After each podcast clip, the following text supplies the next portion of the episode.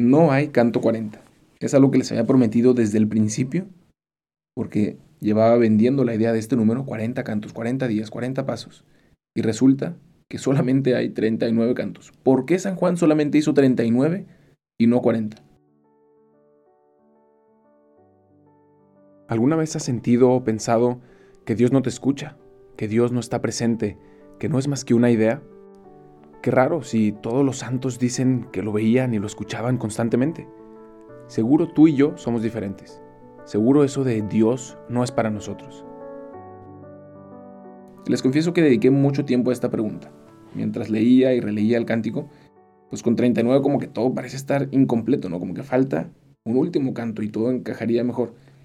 Pero luego también pensé que quizás eso sería precisamente parte del mensaje. Y ya decíamos, ¿no? Así como Moisés guió al pueblo a la tierra prometida, la vio y se quedó fuera, así el alma también es guiada hacia Dios, pero no puede todavía en esta vida concluir esa experiencia.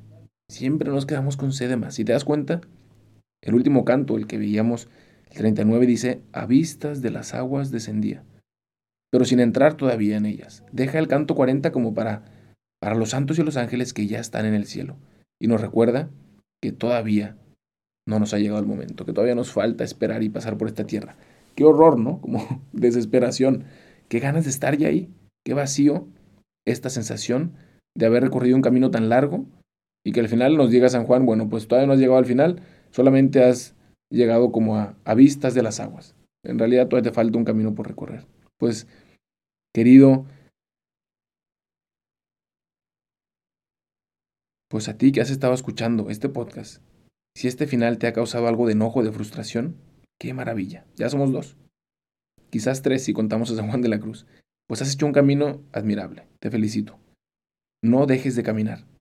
Estás creado para el cielo y esta vida es una mera peregrinación.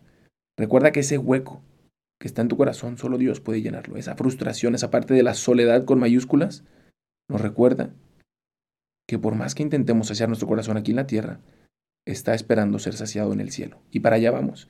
Sigamos caminando juntos. Ahora, quisiera también la oportunidad de escribir tu propio canto y que ese sea el canto 40.